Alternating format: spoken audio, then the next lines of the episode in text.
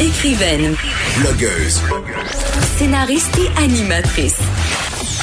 Geneviève Peterson. La Wonder Woman de Cube Radio.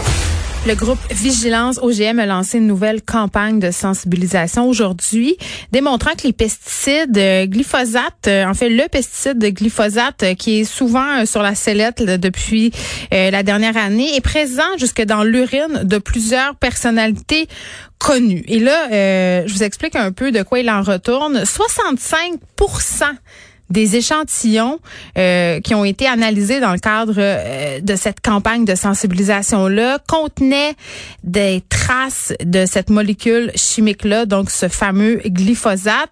Et euh, la personne ayant montré la concentration la plus élevée, eh bien, c'est un agriculteur qui arrose ses champs avec l'herbicide en question.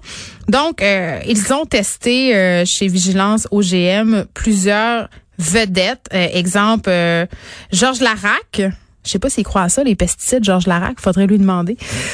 La comédienne euh, Eve Landry qu'on connaît, bon, qui joue dans plusieurs téléromans, l'actrice dramaturge Christine Beaulieu, le chef David McMillan, euh, la militante environnementale Laure Varidel, Louis T, l'humoriste. Euh, donc vraiment, euh, l'idée, vous la comprenez, là, on a testé des gens connus pour sensibiliser la population à la cause et essayer de voir s'il y avait la présence justement de ce fameux glyphosate dans leur urine, donc dans l'environnement. Et là, je veux préciser pour que tout le monde soit à même place, c'est pas une étude scientifique, c'est une campagne pour euh, pousser justement le gouvernement à faire davantage euh, d'études. Mais quand même, euh, je trouvais ça assez intéressant.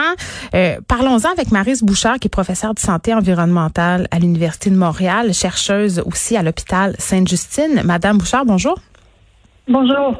écoutez, tout d'abord, on s'est déjà parlé là, au sujet du glyphosate, mais juste pour qu'on s'en rappelle un peu, c'est quoi cette substance-là et pourquoi on en parle autant dès qu'il est question de pesticides?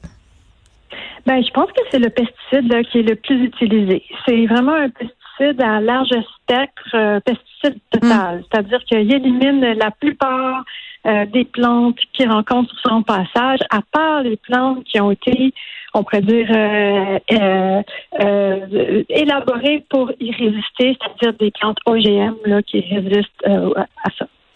Donc, parce que dans le fond, c'est le plus populaire. C'est pour ça qu'on en parle autant. Oui, on l'utilise en énorme quantité.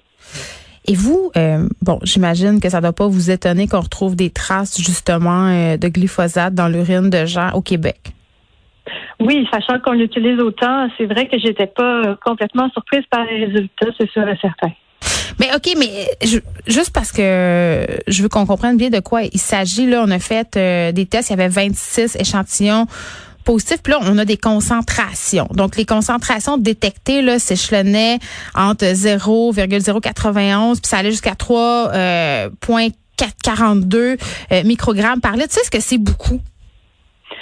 Euh, non, c'est comparable avec avec ce qu'on s'attendrait. ben j'ai dit non, c'est c'est ça la question. Faudrait pas en trouver, c'est ça finalement je vais raffiner un petit peu ma réponse. En réalité, là, c'est difficile de dire qu'est-ce qui est beaucoup, qu'est-ce qui est pas beaucoup, parce qu'on connaît pas bien les risques. Donc, ce qu'on peut dire, c'est qu'effectivement, euh, c'est pas des niveaux qui sont nécessairement plus élevés euh, qu'ailleurs, parce que en Amérique du Nord, là, on est tous exposés. On, mm-hmm. on pratique l'agriculture d'une façon similaire d'un endroit à un autre. Donc, on a des niveaux d'exposition qui se ressemblent. La vraie question, c'est ça, c'est de savoir est-ce que c'est trop euh, est-ce que c'est est-ce qu'il y a des risques? Puis ça, malheureusement, j'ai pas pour vous aujourd'hui la réponse à cette question-là, qui est pourtant peut-être la question la plus importante. Mais je pense quand même aussi que c'est ça peut-être le but de cette campagne de sensibilisation-là, c'est d'un peu euh, attirer l'attention de la population parce que quand même le glyphosate est au cœur euh, d'une controverse quand même depuis quelques années. Je pense qu'on voudrait, en tout cas moi comme citoyenne, je voudrais que le gouvernement pousse plus loin ces études. Là, d'ailleurs, on a montré quand même des liens assez problématiques entre euh, des gens qui vendent justement des pesticides, des fermiers, le gouvernement qui ferme les yeux. Il y a une commission d'enquête là-dessus. Ça, c'est des choses qu'on sait, mais tu sais concrètement, nous dans notre vie quotidienne euh, pendant qu'on fait rien, ben on se dit est-ce qu'on peut faire des affaires? Je m'explique là. Euh, où est-ce qu'on peut en retrouver dans ce qu'on mange, par exemple, euh, de ce pesticide-là? Est-ce que c'est dans les fruits, dans les légumes? Est-ce qu'il y a des fruits et des légumes qui sont pires que d'autres? Ça, c'est une bonne question. C'est sûr et certain que pour ces pesticides-là, je pense que les aliments les plus contaminés qu'on va retrouver aussi, ça va être des, aliments de le, blé. Donc, le blé? Oui, c'est ça. Donc, c'est les aliments de, grande culture, mais il y a le soya, le, maïs aussi. Donc, euh, en réalité, là, on va le retrouver dans, une très, très grande euh, variété euh, de, produits. Mais c'est fou. Tu sais, j'aurais pensé que vous m'auriez dit les pommes, les raisins, les fraises. J'aurais jamais pensé le blé, mais dans le fond, c'est logique, ça pousse dans nos champs puis ça s'est arrosé comme le reste, évidemment. Oui, exactement. Surtout, oui, c'est ça. Mais dans les dans les, les fruits et légumes, c'est d'autres types de pesticides qui sont utilisés en encore plus grande quantité. Bon, là, avec la COVID-19, Madame Bouchard, on a développé des nouvelles habitudes. Beaucoup de personnes ont pris, euh, en fait, désormais, là, euh, trempent leurs fruits, leurs légumes dans l'eau, dans le savon. Par ailleurs, il y a, il y a des, même des messages là, quand on se rend dans les supermarchés, euh, dans les étals de fruits et légumes, qui nous enjoignent à le faire, là, de les faire justement euh, reposer, si on veut, dans une eau savonneuse auquel on a ajouté du savon à vaisselle.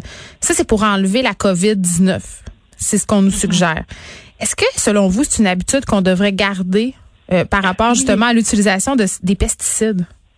Excellent point. Oui, tout à fait. C'est vraiment, vraiment important de laver euh, nos fruits et légumes euh, avant de les consommer parce qu'il y a quand même une très, très bonne partie des pesticides qui sont utilisés qui vont partir là, simplement euh, en les en les lavant, mais ça prend aussi une petite abrasion mécanique. Autrement dit, il faut, les frotter aussi un petit peu. Bon, là, peut-être les immolos avec la fraise et la framboise, il ne restera pas grand-chose si vous la frottez au grand crin. Mais euh, c'est important là pour les, les fruits et légumes qui ont une pelure résistante de, de vraiment bien frotter, que ce soit les pommes, euh, les pommes de terre, les poivrons. Il faut vraiment que euh, bien frotter aussi en plus de rincer. Mais pour le trempage, là, vous me parliez justement fraises, bleuettes, tous les petits fruits, les feuillages aussi qui sont plus fragiles, on peut pas vraiment les frotter. Combien de temps de trempage, vous diriez? Ben, il faut, faut les rincer à grande eau, en fait. Avec une petite douche, là, un peu, là. Oui, c'est ça. C'est, c'est, euh, je pense pas qu'on a qu'il y a un gain à laisser de longues minutes tremper. Là. Bon, là, vous me disiez tantôt que vous n'aviez pas de réponse pour moi par rapport aux effets nocifs euh, euh, du glyphosate sur la santé des gens. Il n'y a pas de consensus scientifique, c'est ce que je comprends par rapport au danger de cette molécule-là? C'est-à-dire que on sait qu'il y a un danger, on sait que c'est cancérigène. Euh, ce que je voulais plutôt dire, c'est que Qu'est-ce qu'on ne sait pas, c'est à partir de quelle concentration exactement, parce que là, ce qu'on a eu aujourd'hui, la nouvelle, on, on s'est fait euh, tester plusieurs personnes. Moi, j'ai accepté aussi de, participer à ça parce que je crois qu'on peut faire plus, on peut faire mieux par rapport à N'en aviez-vous? N'en aviez-vous des traces? Oui, oh non! quand oh même pas mal. Oui, oui, c'est à peu près dans la moyenne. Donc, euh, c'est sûr que j'aurais aimé ça dans la la belle gang des zéros, mais. Euh, mais lavez-vous vos fruits, euh, lavez-vous vos affaires? Faites-vous attention ou pas particulièrement? Oui, je lave, je lave mes affaires, mais peut-être que je pourrais accroître la proportion de bio dans, dans mon alimentation.